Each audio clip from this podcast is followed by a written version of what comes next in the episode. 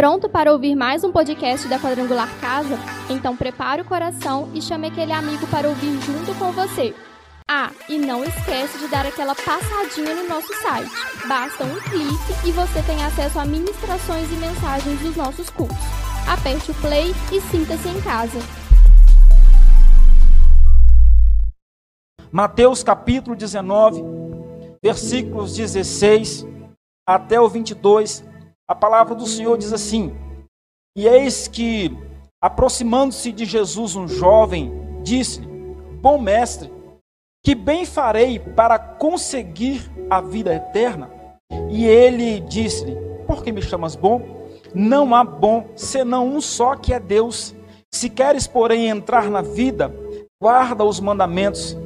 Disse-lhe ele: Quais?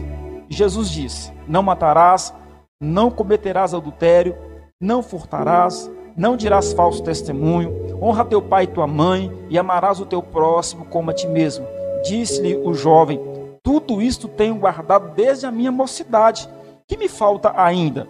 Disse-lhe Jesus: Se queres ser perfeito, vai, vende tudo o que tens, dá-os aos pobres, e terás um tesouro no céu. E vem e segue-me. E o jovem, ouvindo essa palavra, retirou-se triste, porque possuía muitas propriedades. O tema desse, dessa reflexão nossa nesta noite é o quase que nos impossibilita, que nos separa do fantástico. O que, que é quase? O quase é aquela linha que separa o imperfeito do perfeito. O quase é aquilo que separa o que não é daquilo que é. Um atacante de um time de futebol, o, lance pode ter sido bonito, quase gol não é gol, não vale, não conta. Uma pessoa que foi bem na prova, mas ele precisava tirar 10, e ele quase tirou 10, ele não tirou 10. É quase. O quase é aquilo que está tão próximo, mas não foi necessário para ser. O quase é algo tão pouco que nos impossibilita de ser 100% daquilo que poderíamos ser. E para essa reflexão, Deus trouxe ao meu coração esta, esta passagem bíblica deste jovem, que a Bíblia conta que ele era rico, tinha muitas propriedades, e ele vai ao encontro de Jesus. E quando ele chega, a, a, quando ele se aproxima de Jesus, ele, ele faz uma pergunta para Jesus. Ele fala assim: Bom mestre, que bem farei para conseguir a vida eterna? Primeiro erro dele, primeira pisada na bola. Olha o que, que ele fala: O que, que eu vou fazer? O que eu farei para conseguir a vida eterna? Primeira pisada de bola dele aqui. O engano de achar que nós vamos alcançar a vida eterna por nossas obras. Primeiro engano, Edgar, ele vira e fala assim: o que eu tenho que fazer? Sei lá, de repente esse jovem Cleiton era alguém, alguém acostumado a ter sucesso nos empreendimentos, a, a, investir em algo e ter sucesso, a tentar e conseguir, a colocar a mão, desenvolver, progredir, prosperar e para frente. Então ele chega perto de Jesus e, e logo, o que, que eu tenho que fazer? O que, que eu preciso fazer para que eu possa é, conseguir a vida eterna. Irmãos, não há nada que nós tenhamos que fazer para conquistar a vida eterna, porque Cristo já fez por nós. A vida eterna, ela não é conquistada por nossas obras, porque em Efésios capítulo 2, do versículo 8 ao versículo 9, a Bíblia, a Bíblia vai dizer que nós somos salvos pela graça, por meio da fé, e isso não vem de nós, não vem de vocês, é dom de Deus, não por obras, para que ninguém se glorie. Esse jovem não entendia esse mistério. De repente ele chega perto de Jesus achando que por muitas obras boas que de repente ele pudesse ter feito e que por causa dessas obras então ele poderia herdar a vida eterna. Primeiro episódio de bola dele, o eh, cair no engano de pensar que ele alcançaria a vida eterna por causa das obras que ele havia praticado. Obras não salvam. Você que está aqui nessa noite, como cristão, nós temos mais do que obrigação de fazer o bem, de cumprir com a palavra do Senhor. Mas isso não nos garante salvação. O que nos garante salvação é a fé em Cristo Jesus. E depois é, ele vira para Jesus e nesta mesma fala, nesta mesma pergunta, ele fala: Bom mestre. E de repente, quando ele chega para Jesus e diz, bom mestre, é tipo assim, quando você está chegando perto de alguém que você precisa de um favor dela, e você já chega assim, ô oh, meu amigo, como é que você é bonito, rapaz, você está elegante hoje, está cheiroso hoje. Aí você vira e fala o quê? Hum, o que, que você quer? Os pais passam muito por isso, não é verdade? Ô oh, mamãe, você está linda hoje. Nossa, essa cabelo está bonito, mamãe. Nossa, você está cheirosa, mamãe. Ô oh, mãe, dá 10 conto. Dá 10 conto. Você está entendendo? Então ele chega para Jesus e fala assim: Bom mestre. Na hora que ele fala bom mestre, Jesus dá na lata dele e fala assim: Bom mestre, por que me chamas bom? Só há um bom, e esse alguém é Deus. Sabe qual é a segunda mancada desse jovem aqui? Ele achar que as palavras simplesmente as palavras comoveriam o coração de Jesus. Deixa eu te dizer, você pode, eu posso, nós podemos ter um discurso muito bonito, ele não faz diferença nenhuma para Jesus. Discurso bonito não move o coração de Jesus.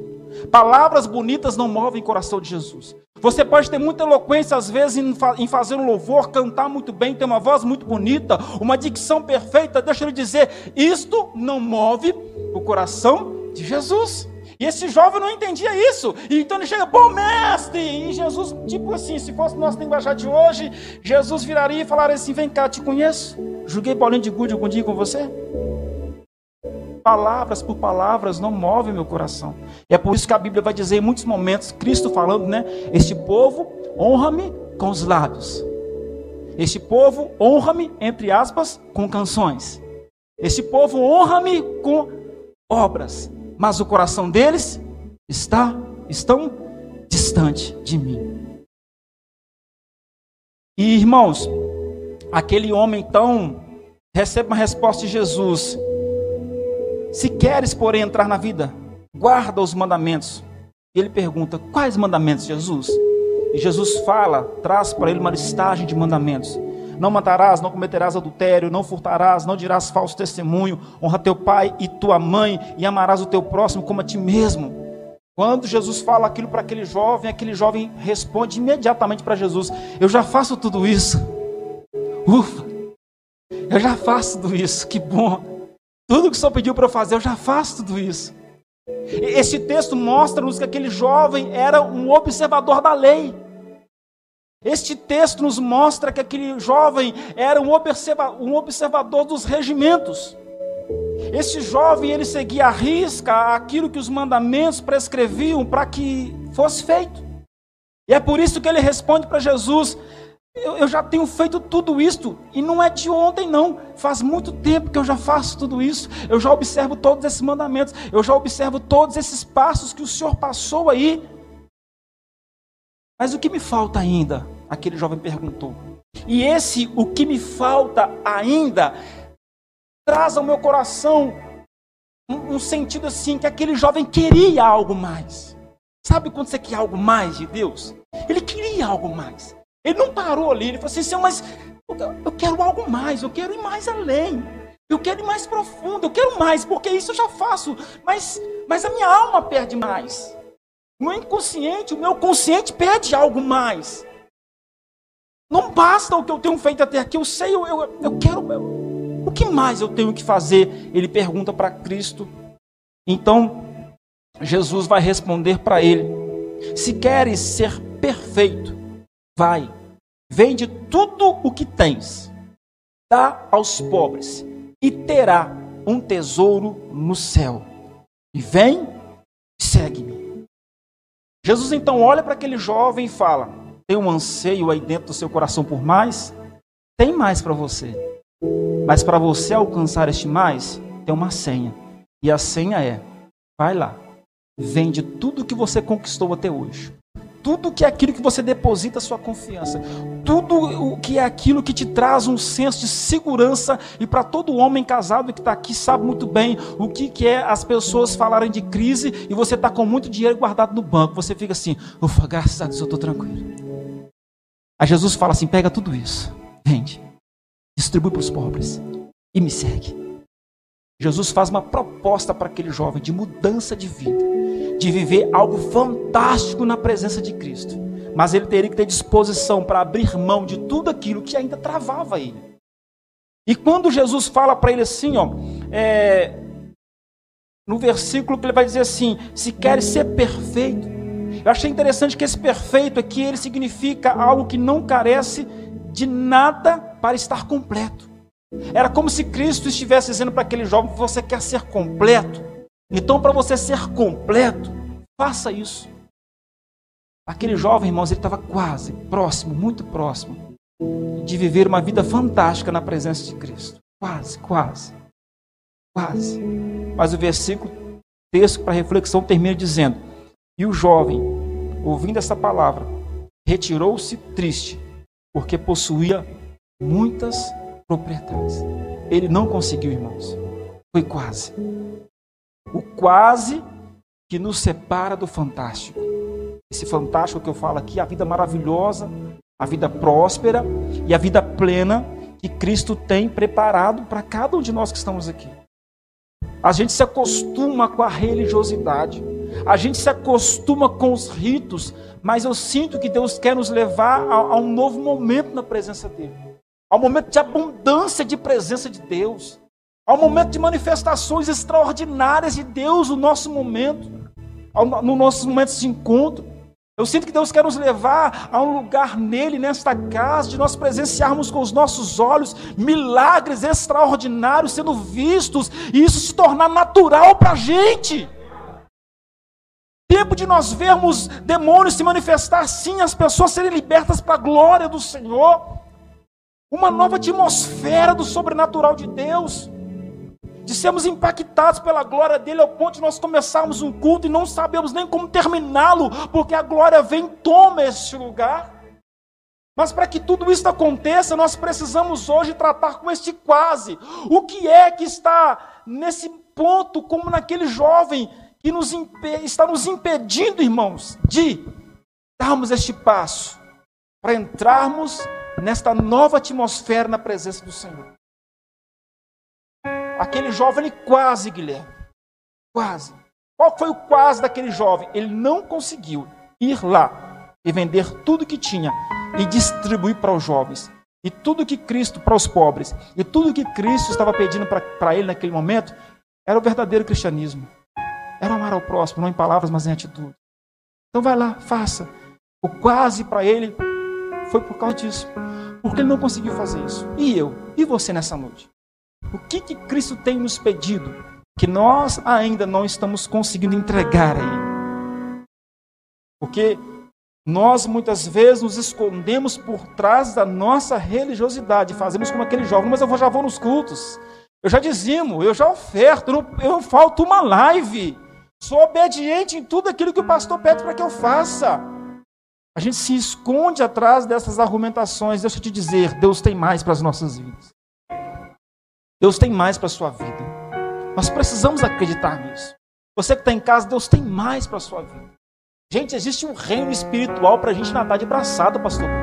Gente, existem dons espirituais que estão à disposição da igreja. O Espírito Santo está aqui andando entre nós, desculpa a expressão, louquinho para distribuir dons espirituais. Quantos dons maravilhosos! A Bíblia diz que existem, e são dons que existem não para nós nos vangloriarmos, mas para a manutenção da igreja, da obra do Senhor. Deus tem dons para liberar sobre a sua vida, Max. Deus tem dons para liberar sobre a sua vida, Edgar. Deus tem dons para liberar sobre a sua vida, Flaviane. Deus tem dons, para liberar sobre você, Guilherme, sobre você, Paulo, sobre você, sobre todos nós. Deus tem Ele quer fazer isso. Mas tudo isso depende de uma disposição nossa de darmos um passo que até hoje nós não conseguimos dar. E aí, vamos ficar no quase? Ou vamos entregar e partir para tudo ou nada? Se você quer que Deus faça algo diferente que Ele nunca fez na sua vida, faça para Deus algo diferente que você nunca fez para Ele. Saia do quase. Sabe quando você perde aquela grande oportunidade? Rapaz, eu quase, eu quase, eu quase, foi por pouco, quase. Nossa, eu chego cinco minutos, quase, quase, quase. Eu declaro sobre a sua vida, no nome de Jesus Cristo, que você não vai ficar no quase, você vai conseguir pode entregar aquilo que Cristo está te pedindo, pode entregar para Ele. Para aquele jovem, Deus pediu algo. Cristo pediu algo. E você sabe muito bem o que Cristo tem pedido para você. Eu sei muito bem o que Cristo tem pedido para mim. Que o Espírito de Deus nos tome nesta noite. E que a gente não fique no quase. Mas que a gente entregue. Que a gente ceda. E que juntos, como igreja, nós possamos viver o fantástico que Deus tem preparado para as nossas vidas. Amém? Vamos orar? Estamos no horário. Quero te convidar a se colocar de pé. E nós vamos orar neste momento primeiro. Orar por sua vida. Para que, se você tem agora nesta oração, esta oportunidade de pedir ao Senhor que o Espírito Santo venha, tome a sua vida, te envolva por completo, enche de ousadia de coragem, que hoje você entregue. A temática desse mês de abril é entrega. Entrega. Até que tudo seja, até que Cristo seja tudo. Entrega. O que Ele está te pedindo? Entrega. Entrega. Entrega essa mágoa. Entrega esse rancor. Entrega esse medo. Entrega. Entrega esse vício. Faça como Edgar fez. Entrega. Entrega. Fica pensando assim, não vou dar conta. Não pensa nisso não. Entrega. Porque Deus vai cuidar de você. Está pensando que se você entregar isso que Ele está te pedindo, você não vai resistir? Vai sim, porque o Senhor Deus vai te sustentar. Senhor, nosso Deus e Pai. Nós entendemos, ó Deus, que o Senhor tem soprado sobre nós este vento de um novo tempo, Pai. Nós entendemos, ó Deus, que no sopro deste novo tempo, o Senhor tem levantado tantas pessoas, ó Pai, em nosso meio. Deus, e com base nesta palavra que o Senhor trouxe aos nossos corações nesta noite, Deus, nós não queremos ficar no quase. Não, Senhor. Nós não queremos ficar no quase. Existe mais de Ti para as nossas vidas. Existe um nível, Deus, de, de intimidade com o Senhor, existe um nível mais profundo de entendimento, de compreensão, de andar lado a lado, de ter comunhão com o Senhor, de ouvir a Tua voz, de ter experiências profundas, e nós queremos, nós queremos, ó Pai, nós queremos, ó Pai. Deus, em nome de Jesus Cristo, nós te pedimos que não se repita nas nossas vidas aquilo que aconteceu na vida daquele jovem, abaixando a cabeça triste, voltou para casa, porque tinha muitos bens. Deus tem de misericórdia das nossas vidas. Eu te peço, não nos entregue aos desejos carnais, ó oh Pai. Não nos entregue, Deus, a nossa carne, ao nosso eu, mas pela tua misericórdia, nos livra do nosso eu.